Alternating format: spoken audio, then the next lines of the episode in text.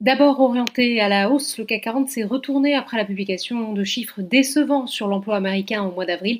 Le mois dernier, la première économie mondiale a créé 260 000 emplois nets alors que les économistes tablaient sur 1 million. Finalement, ces chiffres sont plutôt une bonne nouvelle pour le marché puisqu'ils signifient que la Fed continuera à poursuivre, de poursuivre sa politique accommodante encore un moment. Le CAC 40 termine finalement la séance sur une hausse de 0,45% vers les 6385 points. Du côté des valeurs, la tech rebondit avec ST Micro en tête de l'indice plus 2,84% après avoir été lanterne rouge la veille. Atos et Worldline sont également bien orientés. ArcelorMittal est la deuxième plus forte hausse, plus 2,41%, toujours portée par la hausse des cours des métaux et de bons indicateurs en provenance de Chine, de Chine et d'Allemagne. À l'inverse, Crédit Agricole peine à convaincre et ce, malgré un bénéfice net multiplié par 2 au premier trimestre. Le titre se replie de 1,67%, plus forte baisse de l'indice Thales et Renault sont eux aussi dans le rouge. Sur le SBF 120, McPhee Energy est plébiscité après l'annonce de la couverture